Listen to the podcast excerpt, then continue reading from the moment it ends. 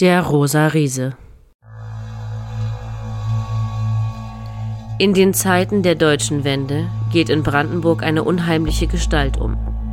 Sie ist Berufsunteroffizier im Polizei- und Militärdienst der Nationalen Volksarmee und hat eine fatale sexuelle Vorliebe für Damenunterwäsche, die sie gerne trägt und darin masturbiert. Zunächst in jungen Jahren reicht ihr noch die Wäsche ihrer Mutter, später nicht mehr. In den Wäldern rund um das brandenburgische Belitz überwältigt, vergewaltigt und tötet sie in den turbulenten Wendezeiten mehrere Frauen, an deren Wäsche sie sich berauscht und die sie zur Selbstbefriedigung benutzt. Die Medien taufen sie aufgrund dieses Fetischs den Rosa Riesen. Inzwischen verbüßt der Rosa Riese eine lebenslange Freiheitsstrafe im Gefängnis von Brandenburg an der Havel und lebt als Frau.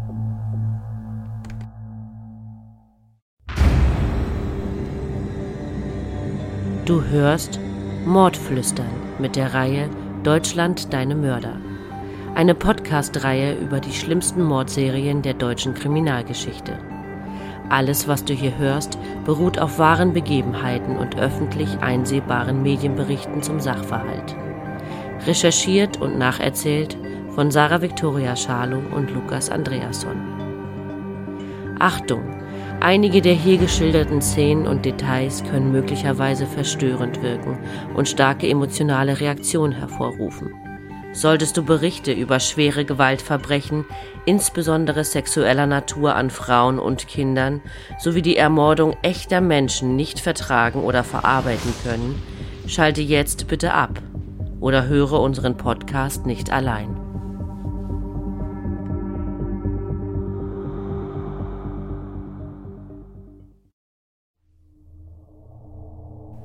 Wir befinden uns auf der Ostseite der deutsch-deutschen Grenze, hinter Mauern, Minen und Stacheldraht. Die Montagsdemonstrationen für mehr Demokratie und Freiheit sind in vollem Gange. In gut zwei Wochen wird die Führung der Sozialistischen Einheitspartei Deutschlands, der regierenden Partei der DDR, dem Freiheitsdrang der Menschen nachgeben und die Grenzen öffnen. Es ist Dienstag, der 24. Oktober 1989. Ein wundervoller Herbsttag. Der Altweibersommer lädt mit seinen warmen Temperaturen, bunten Blättern und Sonnenschein dazu ein, draußen zu verweilen. Zu Spaziergängen, Radtouren oder auch Gartenarbeit. Die 50 Jahre alte Marlene Marquardt sieht das ähnlich und fährt mit ihrem Fahrrad zu ihrer Datsche, dem kleinen Gartenhaus am Havellandkanal in Brandenburg. Marlene ist guter Dinge. Kürzlich hat sie eine schwere Krebsoperation hinter sich gebracht und ist nun auf dem Weg der Besserung. Mit ihrem Mann ist sie seit 32 Jahren verheiratet und führt eine glückliche Ehe. Der Garten und die Datsche sind ihre große Freude. Dort wachsen viele Rosen und wilder Wein. Bevor der Winter Einzug hält, möchte sie den Garten noch für den Frühling vorbereiten und dazu Tulpenzwiebeln stecken. Sie radelt den Waldweg entlang und hat ihren Heimatort Beetz an der Havel, der rund 25 Kilometer von Potsdam und 50 Kilometer von Berlin in westlicher Richtung entfernt ist, hinter sich gelassen. Langsam ist die Laubenkolonie in Sicht. Dort ist nicht mehr viel los, denn die meisten Kleingärtner haben ihre Domizile bereits winterfest gemacht und werden erst im Frühling wiederkommen. Es ist still. Bis auf ein bisschen Gerumpel und Geschepper in der Ferne. Es klingt wie brechendes Holz und Glas. Marlene denkt an Nachbarn, die vielleicht mit Umbauarbeiten beschäftigt sind und denkt sich nichts weiter dabei. Sie sticht ihre Hacke wieder ins Beet. Dann schaut sie hoch und sie sieht eine Gestalt, wie sie ihr noch nie zuvor begegnet ist. Marlene ist wie vom Donner gerührt. Der Mann, der hinter ihrer Hecke steht, ist groß und beinahe riesenhaft. Mit schreckgeweiteten Augen blickt der Mann sie an, gleich einem Tier, das überrascht wurde.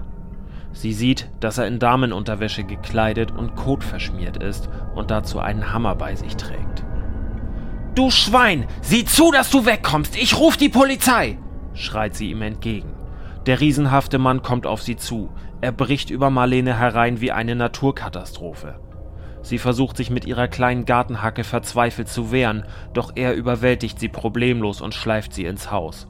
Mit dem Hammer schlägt er ihr den Schädel ein. Anschließend wirkt er sie, bis sie tot ist. Doch damit nicht genug. Der Riese reißt Marlene die Kleider vom Leib und versucht sie zu schänden, doch es gelingt ihm nicht. Daher versucht er die Tote in den nahegelegenen Wald zu schaffen, um es dort noch einmal zu probieren. Er umwickelt sie mit einer Steppdecke, verschnürt sie paketartig mit Blumendraht und schleift sie aus der Datsche.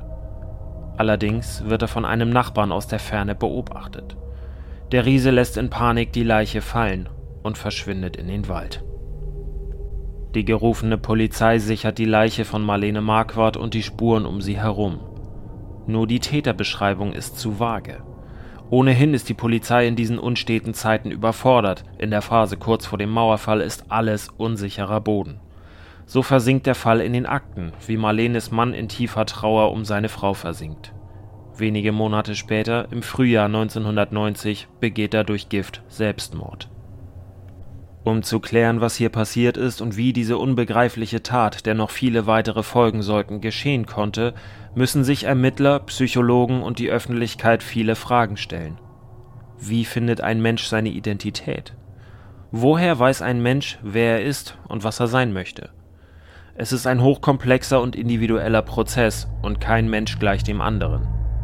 Momente, Erlebnisse, Taten. All dies führt dazu, dass eine Persönlichkeit entsteht. Und auf diesem Weg entstehen manchmal Menschen, die schwer zu beschreiben und in jeglicher Art und Weise schwer zu fassen sind. Es existiert eine Person, die alle zu kennen scheinen, eine Person, der man auf der Arbeit, beim Sport oder in der Kneipe begegnet und mit der man Interessen und sogar die Freizeit teilt. Doch was, wenn diese Person eine Lüge lebt und hinter ihrer Maske ein mörderisches Geheimnis verbirgt? 23 Jahre früher, am 5. Oktober 1966, wird Wolfgang Schmidt in Lenin geboren und wächst in Rädel bei Belitz auf. Der Ort liegt in der Mark Brandenburg inmitten von Wäldern, Wiesen und Seen. Deutschland ist seit 17 Jahren aufgrund der Konkurrenz der Besatzer nach dem Zweiten Weltkrieg in zwei Länder geteilt, die Bundesrepublik Deutschland im Westen und die Deutsche Demokratische Republik, kurz DDR, im Osten. Während im Westen gleichzeitig Aufschwung und Aufruhr herrschen, stehen die Zeichen im Osten auf Ruhe und Resignation. Man hat sich arrangiert mit dem sozialistischen System, das einen von der Wiege bis zur Bahre versorgt, solange man sich nur angemessen und ruhig verhält. Die Namen der Eltern wurden für diese Geschichte verändert. Wolfgangs Vater Dieter ist Traktorist, seine Frau Susanne ist als Reinigungskraft in einem Kinderheim tätig. Sie gilt als dominante, herrschsüchtige und egozentrische Frau, die mit ihrem Mann Dieter einen geheiratet hat, der ihr wenig entgegensetzen kann und das offenbar auch gar nicht will. Ihr erstes Kind bekommt Susanne in einem sehr jungen Alter, zwischen 14 und 17. Die Angaben sind ungenau, weil die Frau ihr eigenes Geburtsjahr nicht kennt, und später wird sie zu Protokoll geben: Pff, so eine Daten behalte ich halt nicht im Kopf. Während die anderen Kinder in der Umgebung ein unbeschwertes Leben genießen und draußen spielen können, muss Wolfgang unter dem Regiment seiner Mutter früh mit anpacken. Statt Ausflügen zum Badesee oder Geländespielen muss er sich mit Ernten, Umgraben und anderen Arbeiten beschäftigen. Seine Freizeit muss er sich erarbeiten, und läuft es schlecht, darf Wolfgang nicht zum Spielen nach draußen. Er hat keine Freunde und auch von den Eltern gibt es wenig Liebe für den Jungen. Lediglich sein drei Jahre jüngerer Bruder erfährt so etwas wie Zuneigung. In der Schule ist Wolfgang Durchschnitt, aber auch nicht das, was man als schlecht bezeichnen würde. Doch sind die Noten schlecht, setzt es Schläge und Standpauken, und es ist nur die Mutter, die aktiv prügelt. Der Vater tut dies nur auf Geheiß seiner Frau, und das geschieht nicht oft. Die anderen Jungen verstehen nicht, warum er seinem Elternhaus nicht entflieht. Warum haust du nicht einfach ab? Schwing die aufs Rad und mach dich dünne, Wolfgang wird seinem Gutachter etliche Jahre später in breitem Brandenburgisch sagen: Tja, hätte ich das gemacht, hätte ich Dresche gekriegt und äh, nach Strich und Faden. Für Fehltritte setzt es strengen Stubenarrest. Eine Woche, zwei Wochen, es ist die totale Ausgangssperre. Eine Ausgangssperre, in der er noch mehr zum Außenseiter wird, als dies ohnehin der Fall ist. Auch aktuelle Filme oder das Geschehen in den Nachrichten bekommt er nur von den anderen mit. Im Hause Schmidt muss man sich auch das Fernsehen verdienen. Noch bis zum Alter von 15 muss Wolfgang ein braver Junge sein, um nach dem Sandmännchen noch weiter schauen zu dürfen. Auf dem Schulhof wird er oft verprügelt und er setzt sich nicht zur Wehr, denn das hat ihm sein Vater beigebracht. So soll er gesagt haben: Wenn sie dir verprügeln wollen, dann lass sie eben verhauen. Wolfgang Schmidt ist scheu, labil, ein empfindlicher und empfindsamer kleiner Junge, der einmal beim Arzt ohnmächtig wird, als er einen Patienten mit einem gequetschten Finger sieht. Er ist lange Bettnässer, hat weder Freunde noch Freude und jeden Tag Angst vor der Ablehnung, die er erlebt. Er ist schrecklich einsam. Doch in dieser düsteren Welt, die ihm weder Liebe noch Geborgenheit bietet, widerfährt ihm ein kleines Wunder. Er ist sieben Jahre alt, ist an diesem Tag allein und tapert auf seinen Kinderfüßen durch das Haus.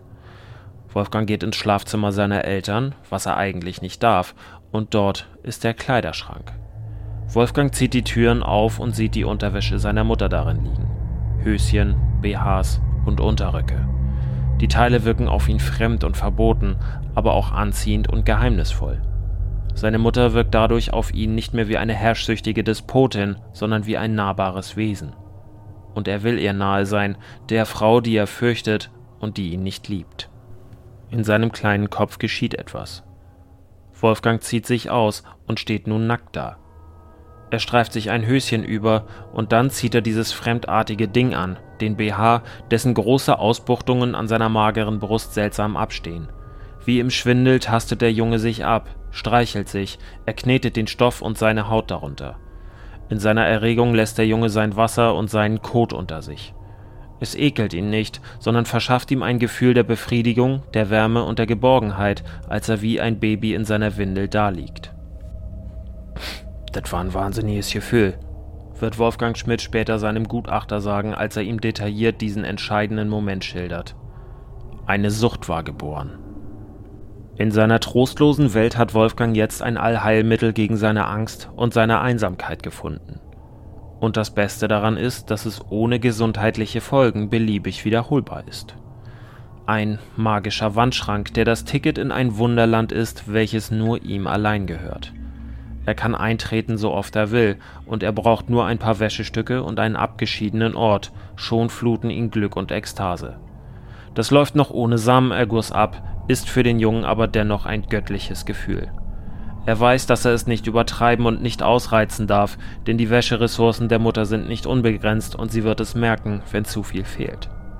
Zurücklegen kann er die Schlüpfer und Mieder nach Gebrauch nicht mehr, sie sind beschmutzt, und sie zu besudeln ist untrennbarer Teil des Rituals geworden.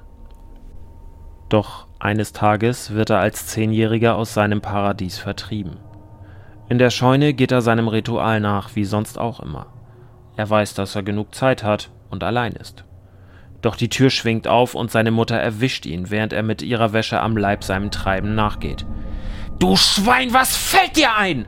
schreit sie ihn an. Sie verpasst ihm eine schallende Ohrfeige. Vor Scham ist dem Jungen ganz schlecht. Die Mutter schleift ihn ins Bad, wo er sich vor ihren Augen zu säubern hat. Danach muss der kleine Junge im Wohnzimmer zu einer hochnotpeinlichen Befragung antreten. Die Mutter schreit ihn an, schlägt und tritt ihn. Sie erzählt später der Verwandtschaft und in der Nachbarschaft, dass Wolfgang immer noch in seine Hosen mache, was ihn noch mehr vergehen lässt vor Scham. Auch beim Kinderarzt, dem die Mutter klagt, es stimme etwas nicht mit ihrem Ältesten, wird die Geschichte wiederholt. Doch der Arzt kann nichts feststellen und fortan betrachtet die Mutter den Jungen als Sonderling, vor dem der Wäscheschrank verschlossen werden muss. Wolfgang leidet wie ein Hund an der Kette, dem das Essen vorenthalten wird. Ohne die Wäsche kann er sich nicht freimachen von dieser Welt, in der er so nicht leben möchte. Er ist ein kleiner Junge ohne Geld, und selbst wenn er welches hätte, könnte er in der DDR der 1970er Jahre nicht einfach Wäsche kaufen. Manchmal läuft er in den Wald und schreit die Bäume an. Doch anscheinend meint das Leben es gut mit ihm. Bei einer seiner Touren durch den Wald entdeckt er irgendwann auf einer wilden Müllkippe, die damals fast jeder kleine Ort in der DDR hat, einen Sack voller Damenwäsche. Der Junge kann sein Glück kaum fassen. Aus Angst vor seiner Mutter verlegt er seine Aktivitäten fortan in den Wald, wo er sich Verstecke für seine neuen Schätze schafft. Nach der Schule zieht es ihn direkt dorthin und er folgt immer demselben Ablauf. Erregung und sich erleichtern. Und dann sich mit Gräsern und Blattwerk von Kot und Urin säubern und rasch nach Hause ins Bad, um sich zu waschen. Daheim bleibt er der brave Sohn, der die Finger vom Wäscheschrank der Mutter lässt. Noch vor seiner Pubertät beginnt der junge Wolfgang Schmidt ein Doppelleben, das von einer bizarren Sammelleidenschaft und einem Fetisch für Damenwäsche geprägt ist. Diese findet er auf seinen nachmittäglichen Streifzügen durch die Wälder, in denen er sich immer mehr Verstecke anlegt. Auch in seiner Teenagerzeit frönt er weiter seiner Leidenschaft, während er die Schule abschließt und eine Lehre zum Maschinisten erfolgreich absolviert. Er verzieht sich in seine Verstecke im Wald und lebt das Verlangen aus, welches er so gut verbirgt, dass auch die Person nichts davon bemerkt, die ihm bald näher stehen wird als seine Mutter. Mit 18 lernt er seine große Liebe kennen, die damals 13-jährige Susi. Aufgrund ihres jungen Alters gehen sie ihre Liebe sehr vorsichtig an. Sie halten Händchen, schmusen und genießen die gemeinsame Zeit miteinander. Zur Triebabfuhr hat Wolfgang den Wald und die Wäsche. Das reicht ihm. Noch. Nach seiner abgeschlossenen Lehre will Wolfgang seinem beruflichen Traum nachgehen und zur Bereitschaftspolizei stoßen. Da dort jedoch gerade keine Planstelle frei ist, überbrückt er die Zeit und geht zur Nationalen Volksarmee. Er wird zuerst in Neustrelitz stationiert und später in Potsdam. Das erste Mal ist er jetzt von seinen Eltern getrennt, aber auch von seiner Susi. Er besucht sie so oft es geht und tauscht nun die ersten Zärtlichkeiten mit ihr aus. Doch er durchstreift auch die neue Umgebung, sucht deren Müllkippen ab und entlädt sich in seinen neu geschaffenen Wäscheverstecken. Am Wochenende schläft er bei seinen Eltern, die davon ausgehen, dass der Sohn auf einem guten Weg ist. Ausbildung, Freundin und selbstverdientes Geld, es scheint alles seinen geregelten Gang zu gehen. Doch Wolfgang kann Susi nichts von seiner Vorliebe erzählen, denn die Angst, sie zu verlieren, ist zu groß. So sagt er später: Ich hatte eben Angst, dass Susi mir auch verprügelt wie meine Mutter damals. Dass sie mir dann rausschmeißt und ich, und ich wieder alleine bin und dass ich gar keinen mehr hab. In Wolfgang Schmidt wie auch in der DDR beginnt es zu brodeln. Wolfgang Schmidt ist nun bei der Polizei. Immer öfter wird geübt, mit Schutzschilden zu hantieren und es werden Gitter an Fahrzeuge montiert, um sie gegen Wurfgeschosse der Massen zu sichern. Eine Dummheit führt zu seiner Entlassung weil seine Vorgesetzten zugetragen bekommen, dass Wolfgang und seine Kameraden ein Besäufnis zum 100. Geburtstag Adolf Hitlers am 20. April 1989 planen, werden die Stuben durchsucht. Dabei wird in seinem Schrank Damenwäsche gefunden und er gibt zu, sie seit Kindertagen zu sammeln. Wolfgang wird wegen der geplanten Hitlerfeier entlassen und wegen der Wäscheleidenschaft wird ihm lediglich ein Arztbesuch angeraten.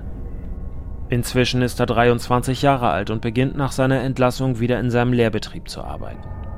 Inzwischen lebt er mit der nun volljährigen Susi bei deren Eltern zusammen. Das junge Paar hat sich inzwischen verlobt und schläft das erste Mal miteinander. Wolfgang ist 1,91 Meter groß und ein Hühne mit riesigen Händen. Dennoch ist er zärtlich und fürsorglich, so wird Susi es später beschreiben. Sie haben täglich Sex. Trotzdem geht er alle paar Tage in den Wald und onaniert, versunken in Fantasien und Wünsche, die immer dringender werden. Und die er Wirklichkeit werden lassen will. Er wünscht sich eine Frau, die seine sehr spezielle Vorliebe teilt.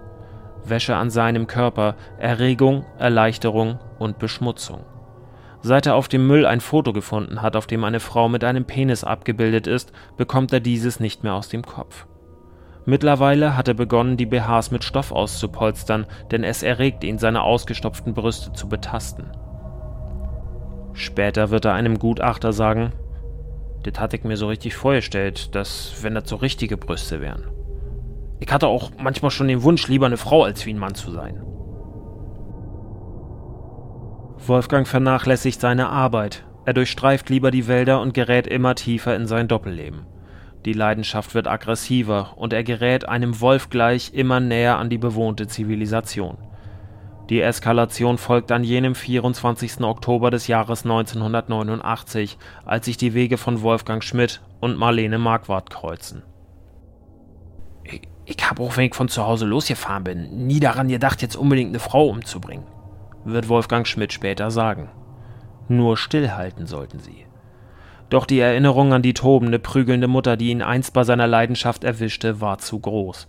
Die Angst vor erneuter Demütigung und Zurückweisung wurde zusammen mit der Wut auf die Mutter zur treibenden Kraft. Dabei habe er doch nur auf eine Frau gewartet, die genauso sei wie er und seine Lust teile. Wolfgang Schmidt verliert seinen Job, oft ist er zu spät, kommt gar nicht oder verliert sich in Tagträumen von Wald und Wäsche. Er fängt immer wieder irgendwelche Jobs an, die er nicht lange behält, und er verbringt immer mehr Zeit auf den Müllkippen und im Wald. Er wird zunehmend unruhiger. Im November 1989 öffnet sich die Mauer und der Osten wird von einer Welle westlicher Freiheit überrollt. Die Pornohefte, die jetzt frei zugänglich sind, verschaffen Wolfgang keine Abhilfe. Er fährt wieder zu einer wilden Müllkippe, um Wäsche zu sammeln und sich zu erleichtern. Auf dieser Tour entdeckt er einen Bauwagen, in dem die 55-jährige Bertha Grals wohnt und die sich gerade in einer alkoholgeladenen Streitigkeit mit mehreren Männern befindet. Wolfgang wartet ab, bis die Männer weg sind und er sich gefahrlos nähern kann. Die volltrunkene Frau entdeckt den riesigen Mann, schreit ihn an und will fliehen. Doch Wolfgang hält sie fest und stranguliert sie schließlich. Er wirft sein Opfer auf eine Campingliege und zieht diese mit der Toten über die Deponie zu dem von ihm gesammelten Wäscheberg. Er vergeht sich an ihr und diesmal gelingt es ihm. Als er in der Ferne Geräusche hört, flieht er und fährt mit dem Fahrrad nach Hause zu Susi und ihren Eltern, die er Mutter und Vater nennt. Zu Hause bei Susi ist alles in Ordnung. Doch innerlich ist Wolfgang ein Wrack. Er fühlt sich wie entzündet und wird von Tag zu Tag gefährlicher. Für seine Opfer empfindet der Mann, der seine Verlobte so liebevoll behandelt, kein Mitgefühl. Er verspürt einzig dieses unwiderstehliche Verlangen. Später wird er dem psychologischen Gutachter sagen, ich, ich wollte die Frauen einfach nur noch greifen. Das war ja nie mein Ziel, dass sie dabei starben, ganz im Gegenteil. Nachdem sie tot waren, habe ich mir vorgestellt, dass sie noch leben und dass sie mir gern zu Willen sind. Deren Tod war ja nur eine ungewollte Notwendigkeit, wenn sie sich gewehrt haben. Zu einer weiteren ungewollten Notwendigkeit kommt es am 9. Juli 1990. Auf der Müllkippe in Wust im Havelland trifft er auf die 58-jährige Ingrid Buse. Er stürzt sich mit einem Messer auf die Frau, sticht sie nieder und schlägt ihren Kopf auf einen Holzpfahl. Er schleppt die ohnmächtige Frau in eine abgelegene Ecke der Deponie, doch dann hört er, wie sich jemand nähert. Wolfgang Schmidt flieht, er beobachtet die Szene, denn er will sich die Frau holen, sobald die Luft rein ist. Doch der Passant benachrichtigt die Polizei und Schmidt muss beim Klang der Sirenen flüchten. Die Frau überlebt, hat jedoch aufgrund der schweren Kopfverletzung keine Erinnerung mehr. Die Tat wird als Überfall gewertet und die Mordkommission wird nicht informiert. Immer noch zieht die Polizei keine Parallelen zwischen den Taten und wertet alle Vorfälle als Einzelereignisse. Doch während er nach außen hin den hilfsbereiten Nachbarn und geselligen Menschen mimt, zieht der Strudel aus Sex und Gewalt ihn immer weiter in seinen rauschhaften Abgrund. Es ist jetzt der frühe Abend des 13. März 1991. Wolfgang ist mit einem Rock und einer Bluse bekleidet, darunter trägt er Slip und BH. Hochgradig erregt schleicht er durch den Wald. Die 34-jährige Greta Meyer kommt ihm entgegen, die eben noch eine Freundin besucht hat. Wolfgang stürzt sich auf sie, doch Greta wehrt sich. Wie ein Berserker sticht der Hühner auf sie ein. Verzweifelt schreit Greta nach der Polizei, der Mörder sticht ihr daraufhin fünfmal in den Hals. Die Frau verblutet noch an Ort und Stelle. Wolfgang schleift die Tote ins Dickicht und tut, was er immer tut. Greta Meyer wird erst eine Woche später von ihrem Mann als vermisst gemeldet, weil das Paar sich gestritten hatte. Die Polizei zieht noch immer keine Verbindung zwischen den Mordfällen der letzten 18 Monate und im Land herrscht das Chaos der Wiedervereinigung. Aber die Taten, die nun folgen, sorgen dafür, dass auch der Letzte begreift, was hier vor sich geht. Edina Pavlova ist 44 Jahre alt und läuft nur eine Woche nach dem Mord an Greta Meyer durch den Wald bei Belitz. Sie ist die Frau des Chefarztes des russischen Militärhospitals im Ort. Sie ist glücklich in ihrer Ehe. Es gefällt dem Paar in dem beschaulichen Örtchen, in dem es sich nach den anstrengenden Stationen in Kasachstan und der Wüste Gobi niedergelassen hat. Außerdem ist sie vor wenigen Monaten Mutter geworden und das Paar denkt schon an das zweite Kind. Säugling Wladimir schläft selig im Kinderwagen, den die Mutter jetzt gerade vor sich herschiebt. Sie begegnet an jenem 22. März 1990 Wolfgang Schmidt, der in Damenwäsche plötzlich vor ihr steht. Irina schreit vor Schreck auf, auch das Baby wird wach und beginnt zu weinen. Wolfgang Schmidt packt das Kind an den Beinen und schleudert es mit aller Wucht gegen einen Baumstumpf. Der kleine Junge stirbt noch vor den Augen der Mutter, die an Ort und Stelle gewaltsam entkleidet, geknebelt und erdrosselt wird. Nun endlich zieht die Polizei Verbindungen und erkennt, dass es sich um eine Mordserie handeln muss. Bis zur nächsten Tat sollten nur zwei Wochen vergehen. Frustriert von der erfolglosen Jobsuche läuft Wolfgang durch die Wälder in der Umgebung von Potsdam, in die sich aus Angst kaum noch eine Frau wagt. Ihm kommen zwei zwölfjährige Mädchen entgegen, von der Mordserie haben sie nichts mitbekommen. Schmidt stürzt sich auf die beiden. Mit einem Messer durchstößt er die Leber des einen Mädchens, reißt beide zu Boden und verletzt sie schwer, doch sie können sich losreißen und fliehen. Wolfgang Schmidt ist am Boden zerstört und er tobt vor unerfüllter Lust und eines nicht erfüllten Traums. Es sollten sich ihm endlich zwei Frauen gleichzeitig hingeben. In vollkommenem Kontrollverlust läuft er wie ein Getriebener durch den Wald und weiß nicht wohin mit sich selbst und seiner Energie. Er steigt auf die Suche nach neuer Wäsche in das Haus der 67-jährigen Rentnerin Alina Münch ein. Die Frau erwacht mit Schrecken im Bett, als sie den in Damenwäsche gekleideten Mann bemerkt. Mit einem BH stranguliert er die Frau und schändet sie anschließend. Danach geht Wolfgang Schmidt heim zu seiner Susi. Die Mädchen, die seinen Wahn überlebt haben, können der Polizei detaillierte Hinweise geben. Eine Sonderkommission wird gebildet und die Jagd beginnt. Auf sachdienliche Hinweise, die zur Ergreifung des Mannes führen, sind bis zu 20.000 D-Mark Belohnung ausgesetzt. Die Zeitungen nennen den unbekannten Mörder fortan den Rosa Riesen. In Brandenburg formieren sich jetzt Bürgerwehren, die mit Pfefferspray und Luftgewehren bewaffnet sind und im Potsdamer Umland patrouillieren. Wolfgang Schmidt geht derweil mit Susi an einem Fahndungsplakat vorbei, auf dem nach ihm gesucht wird. Er sagt zu ihr, der müsste uns jetzt mal über den Weg laufen, dann würde ich den zur Polizei bringen und abkassieren. Und dann würde ich uns was Schönes kaufen. Im Elternhaus von Susi eskaliert später ein Streit. Die Eltern verdächtigen Wolfgang Schmidt der Taten, vom Vater und anderen Verwandten wird er mit Mistgabeln gejagt. Und Schmidt geht zur Polizei und erstattet Anzeige. Er versteckt sich vor aller Augen, obwohl fast 50 Beamte auf ihn angesetzt sind, denn er hat das Glück, dass das Phantombild zu unpräzise ist und die Mädchen ihren Angreifer fälschlicherweise als langhaarig beschrieben haben. Die Tage und Wochen ziehen jetzt ins Land. Sie werden zur Hölle für Wolfgang Schmidt, der durch die Wälder streift, in die sich nun keine Frau mehr wagt. Im Sommer 1991, am 1. August, sehen zwei Jogger einen Mann im Wald onanieren. Als sie näher kommen, bemerken sie, dass er unter seiner Tarnjacke einen BH mit rosa Rüschen trägt. Die Männer können den rosa Riesen überwältigen und zur Polizei bringen. Noch in derselben Nacht gesteht Wolfgang Schmidt alle Morde, die er aber weniger als Morde, denn als Unfälle sieht. Er wollte niemanden töten, er wollte bloß mit einer Frau seine Lust befriedigen, sagt er. Wolfgang Schmidt wird zu 15 Jahren Haft mit anschließender Sicherheitsverwahrung verurteilt. Jedes weitere Jahr soll geprüft werden, wie gefährlich er noch für die Öffentlichkeit ist. Inzwischen hat sich Wolfgang Schmidt, der Rosa Riese, zu seiner Transsexualität bekannt. Er wechselt den Vornamen und nimmt Hormone. 2001 gibt das Gericht dem Antrag auf Korrektur der personenstandsrechtlichen Geschlechtszuordnung statt. Inzwischen hat sich Wolfgang der Rosa Riese zu seiner Transsexualität bekannt. Er wechselt den Vornamen und nimmt Hormone. 2001 gibt das Gericht dem Antrag auf Korrektur der personenstandsrechtlichen Geschlechtszuordnung statt. Aus Wolfgang wird Beate. Beate sitzt nun seit über 30 Jahren abgeschirmt von der Außenwelt im Gefängnis. Während ihrer Haft wurde sie des Weiteren beschuldigt, eine Mitinsassin vergewaltigt zu haben, welche anschließend einen Suizidversuch beging. Die Vergewaltigung konnte nie bewiesen werden. Beate Schmidt selbst bezeichnet sich als zu gefährlich und zu unberechenbar, um je wieder freigelassen zu werden. Doch sie selbst sagt auch über sich, ich war schon immer eine ehrliche Haut, ein, gut mit dir Mensch.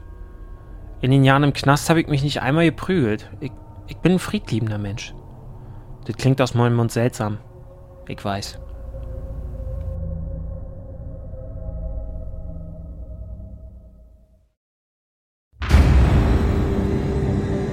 Das war Mordflüstern mit der Serie Deutschland deine Mörder.